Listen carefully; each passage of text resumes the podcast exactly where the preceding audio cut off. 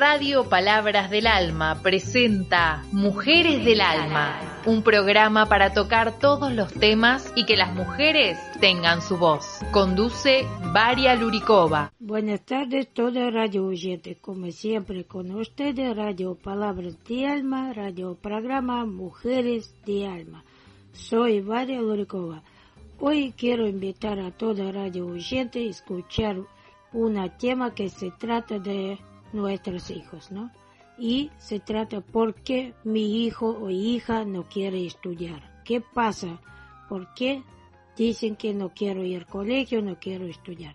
Por eso invito a ustedes, todo radio oyente, a escuchar este tema y después, como siempre, invito a ustedes a escuchar linda música, canciones rusas y cuando termine el programa yo invito a ustedes a entrar desde el que yo voy a dejar para que usted pueda escuchar más radio Palabras de Alma Radio, programas y mi programa Mujeres de Alma. Bueno, gracias a todos como siempre y vamos a escuchar tema hoy por qué nuestros hijos o mi hijo o hija no quiere estudiar.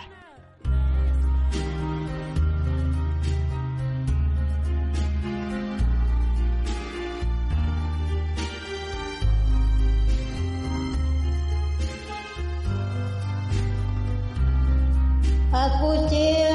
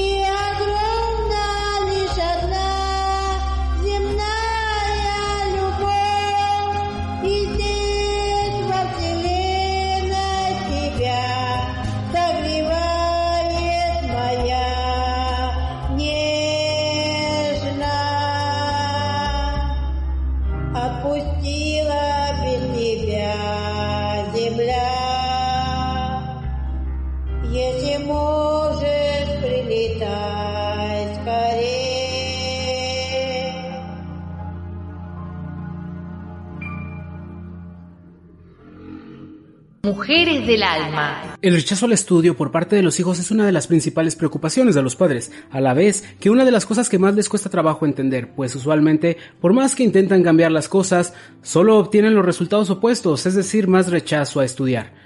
Como todo en este mundo, esto tiene su razón de ser, pues uno de nuestros grandes errores y que nos llevan a no solucionar nuestros problemas o a empeorarlos es querer resolver algo que no entendemos. Aquí te enseñaré las principales razones detrás del rechazo al estudio y tu trabajo es estudiar y analizar cada una de ellas para así identificar cuál o cuáles encajan mejor con tu caso particular, pues cada uno es diferente y solo diferenciándolo tendremos posibilidad de solución. No todas las razones detrás del desinterés por el estudio se deben a problemas grandes o extravagantes. De hecho, muchos de los contratiempos que te encontrarás en el desarrollo de tus hijos son simple y sencillamente parte de su desarrollo o de sus características personales, pero que no sabemos aún cómo actuar de forma correcta frente a ellos. El no querer trabajar en clase no es la excepción, pues hay niños que toda su vida han estado acostumbrados a no hacer nada en casa, a pasar todo el día jugando, o a que los padres les den el celular o los manden a otra habitación con tal de que no estén molestando. ¿Realmente somos tan ingenuos como para creer que esos niños van a realizar con una sonrisota la transición de esa vida placentera donde todo es diversión y comodidad por una vida de levantarse temprano, de esforzarse y de hacer cosas no divertidas, todo sin ningún problema? La verdad es que no es así. Si te das cuenta que tu hijo siempre ha tenido pocas responsabilidades en el hogar, si desde el principio tus hijos han tenido problemas para trabajar en clase y si además tienes problemas para que trabajen en casa, lo más probable es que su desinterés por el estudio simplemente se deba a falta de costumbre y disciplina por parte de tu hijo. Si identificamos que este es el caso, hay varios puntos que tenemos que tomar en cuenta. Primero, no entrar en discusión con ellos. Los niños están tan por delante de nosotros que no nos damos cuenta que hacen cosas para discutir con nosotros y así ganar tiempo. Grábate algo, entre más discutes con un niño, más deterioras tu autoridad frente a él, simplemente porque la autoridad no discute. Si se queja de que no quiere estudiar, que no le gusta, que somos unos ogros o cualquier otra cosa, no debemos tomar la carnada, basta con explicar. Tienes derecho a sentirte como te plazca, ya sabes lo que tienes que hacer y lo que pasa si no lo haces. Es tu decisión si quieres esforzarte o pagar esa consecuencia, pero yo no voy a caer en tus discusiones. Así habla una persona con verdadera autoridad, es decir, sin agredir pero sin caer en las trampas ni ceder, a diferencia de los que se quieren imponer y solo logran dañar la relación y gastar horas discutiendo, o a diferencia de los que quieren hablar y explicar pero terminan explotando y lastimando de verdad a sus hijos. Por eso, si identificamos esta razón, es indispensable trabajar bastante en cómo estamos manejando la disciplina en casa. Muchos padres se preguntan por qué a sus hijos no les gusta estudiar, pero no quieren ver que al final de cuentas la escuela y el estudio es una fuente de frustración, de regaños, de problemas, de incomprensión, de depresión, de fracaso y de muchas cosas negativas más. Viendo ese tipo de casos y la relación que tienen muchos niños con el aprendizaje, más bien me sorprendería si no lo aborrecieran. El gran problema del modelo educativo de la mayoría de países es que se considera que todos los niños aprenden igual solo porque tienen la misma edad. ¿Esto te parece lógico o verdadero? Por lo tanto, hacen un plan que supuestamente deberían seguir todos al mismo ritmo. Pero lo que termina pasando es que unos niños llevan bien el ritmo, pero otros van tan rápido que se aburren de esperar y repetir cosas que ya entendieron, y hay algunos otros que parece que son arrastrados por una carreta porque aún no han entendido muy bien un tema y el grupo ya pasa al siguiente. Esto causa un gran malestar ya que el siguiente tema les costará aún más trabajo entenderlo porque no comprendieron bien el anterior. A nadie le gusta sentir que no entiende o que se queda atrás, y para estos niños es más fácil decir no me gusta la escuela por una parte porque a quien le gustaría vivir así. Y por otra porque es más fácil decir no me gusta a decir se me hace difícil. Ojalá el problema terminara aquí. Pero, ¿qué pasa después? En casa vienen los regaños, las presiones, el considerar que no estudia porque no quiere, en lugar de lo que realmente sucede y es que por estar atrasado le cuesta mucho entender. De ahí pueden surgir peleas, discusiones, humillaciones y más cosas. ¿En verdad nos parece raro que algunos niños odien estudiar cuando es la principal fuente de malestar en sus vidas? Técnicamente para resolver este problema bastaría con llevar al niño a regularización y sobre todo respetar su ritmo y asegurarnos que vaya aprendiendo bien las cosas aunque se quede atrás, porque se supone que lo que nos importa es preparar a los hijos y que aprendan bien, no que vayan a la par de nadie o que no nos regañe la profesora. Y digo se supone porque la realidad es que muchas veces nos importa más quedar bien con la escuela que realmente darle una buena educación a los hijos.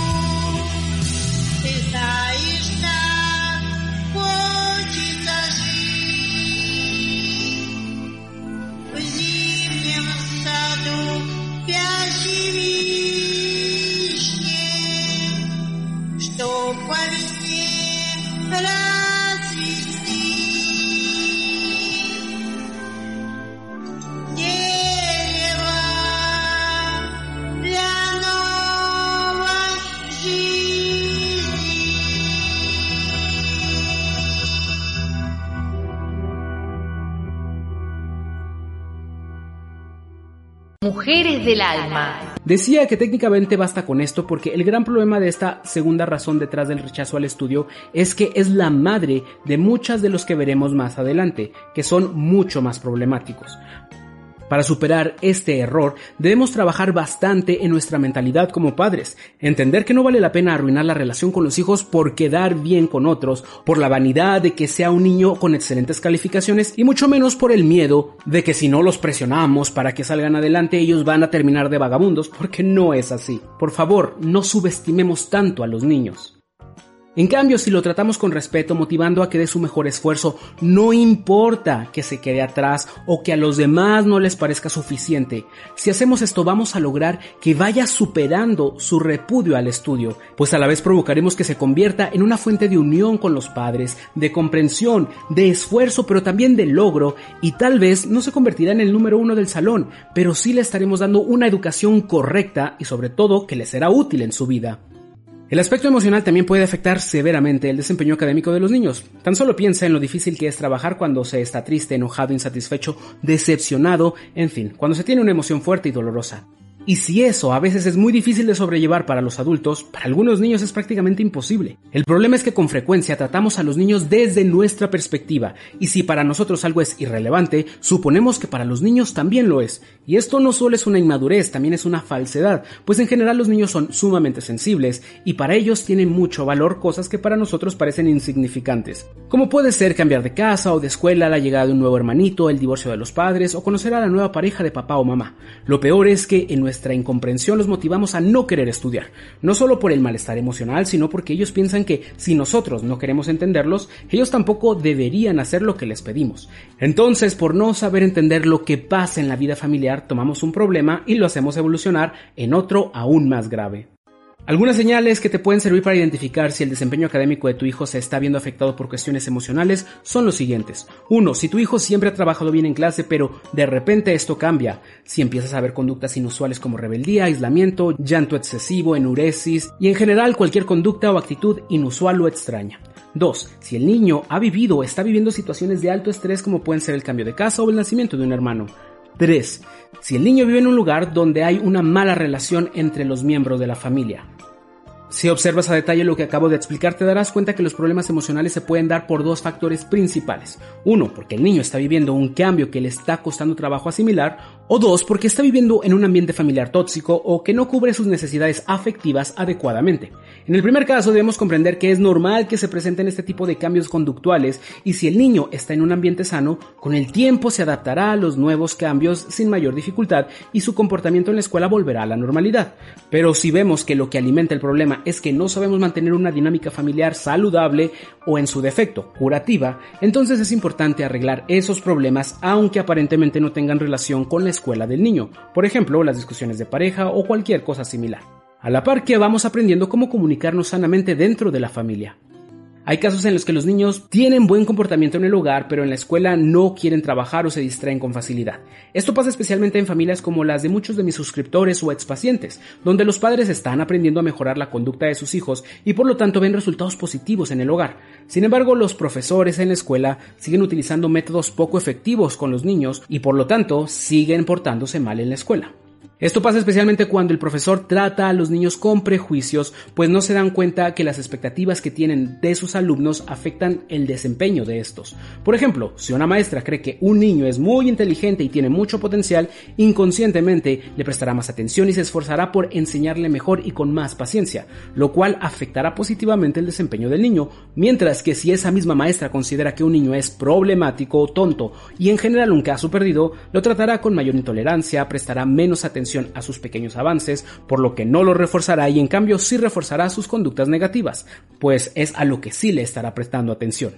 Es difícil este tipo de casos porque necesitamos trabajar con los profesores. En mi experiencia, me han funcionado dos alternativas. Por una parte, ganarnos a los profesores demostrando comprensión y buena voluntad hacia ellos, para que a su vez ellos actúen así con nuestros niños. Por ejemplo, en verdad yo aprecio mucho el esfuerzo que hace por mi hijo. Él no lo dice, pero valora también mucho su opinión maestra, y le gusta bastante cuando le reconoce los pequeños avances que tiene, de la misma forma que se desanima mucho cuando no es así.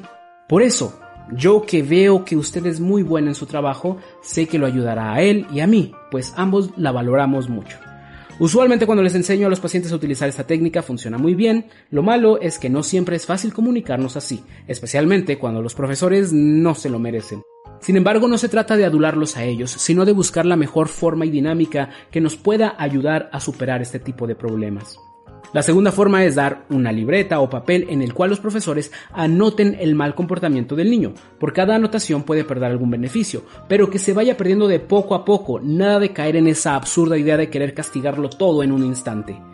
Esto es especialmente funcional en casos de maestros que con que haga una cosa mal el niño ya para ellos es el peor del mundo y no ha avanzado nada. Aplicando esta actividad nos ayuda, por una parte, a dar una consecuencia en el momento y no que nos esperemos hasta el fin de semana cuando el profesor llega con sus quejas para ver qué hacemos, pues una consecuencia que no se pone en el momento es igual de patética que una que no se pone nunca.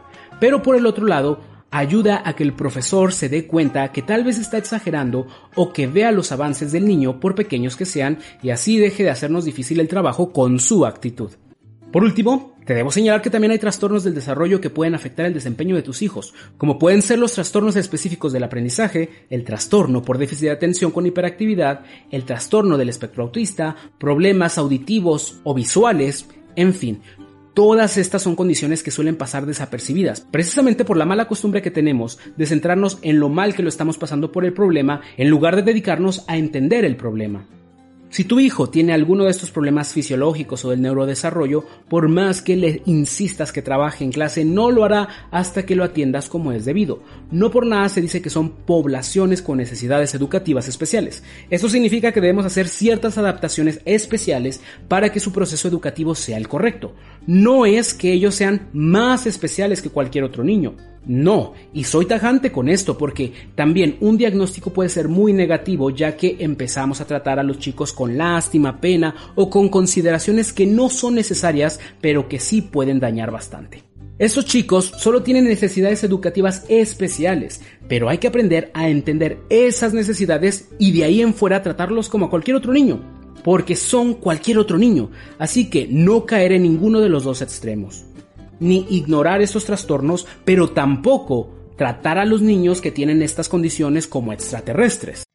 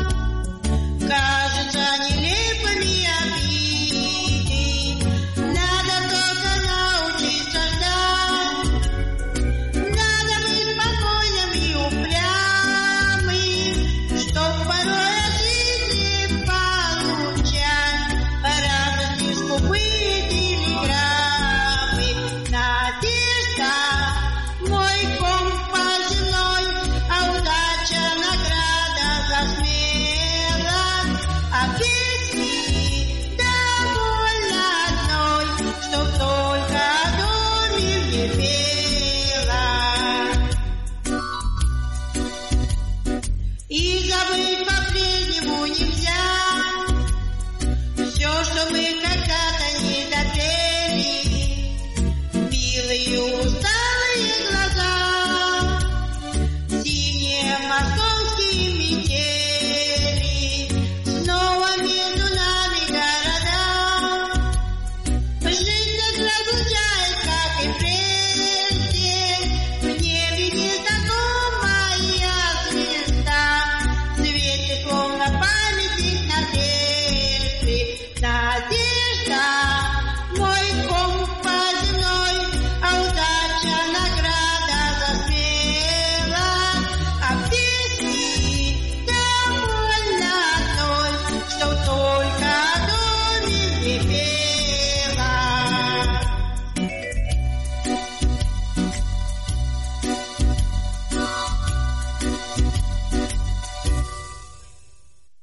Mujeres del Alma. Hola Varia, bueno, eh, y hola a todos ahí en, la radio, Palabras del Alma.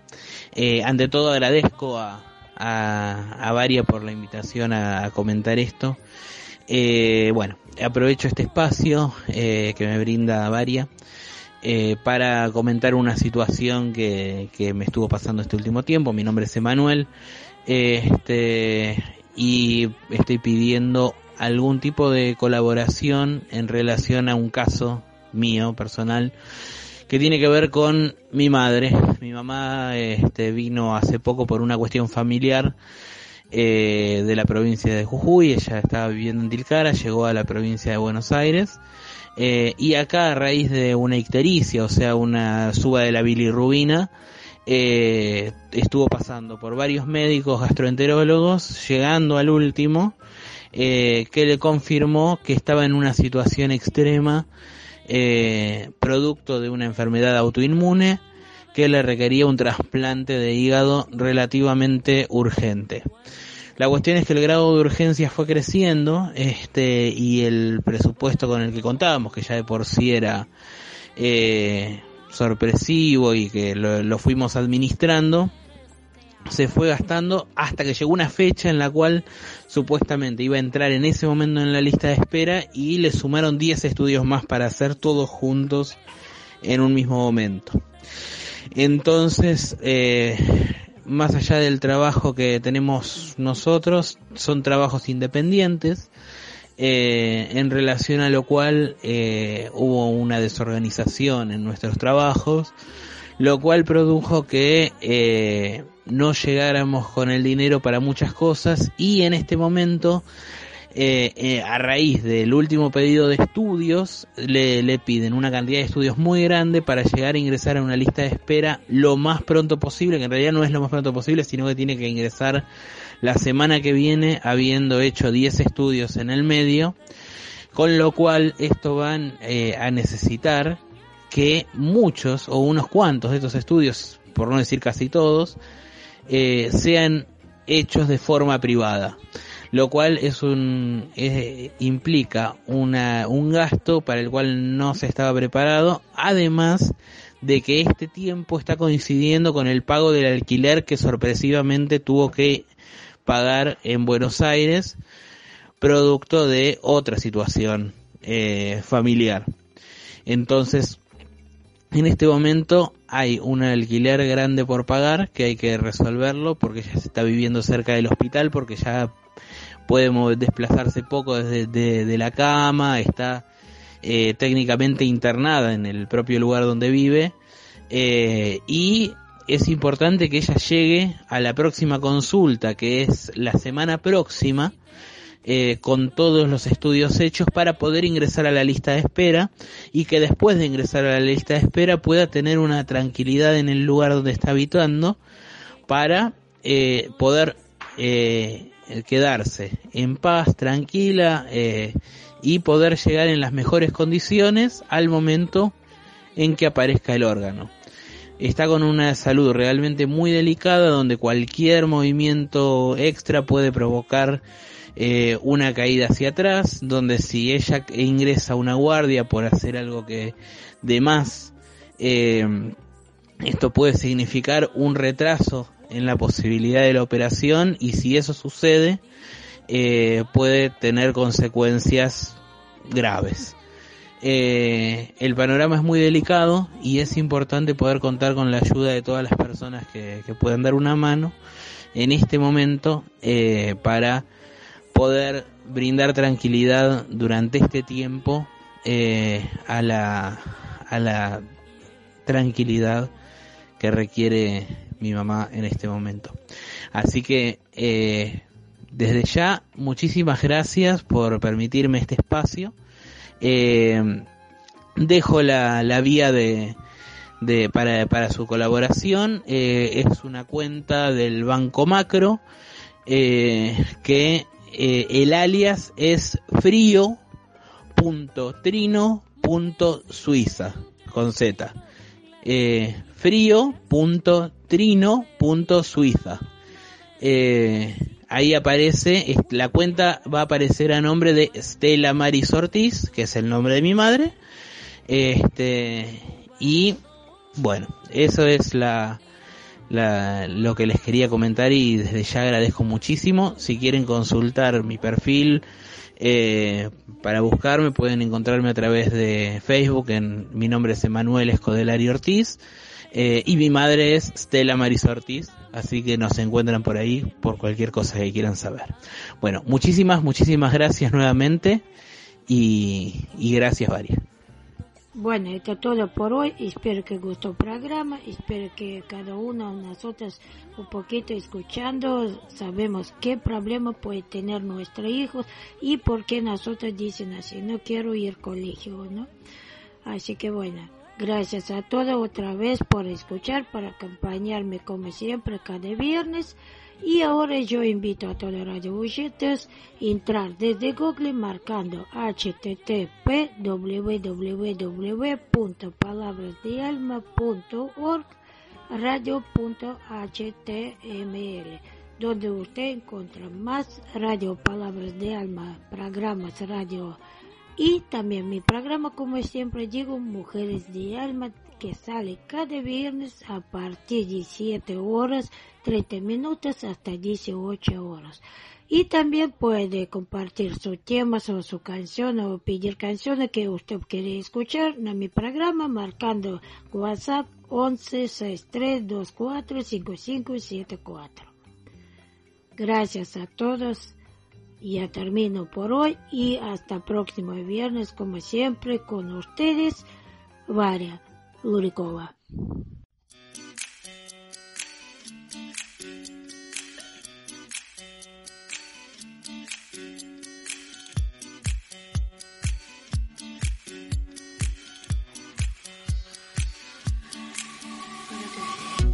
Douglas.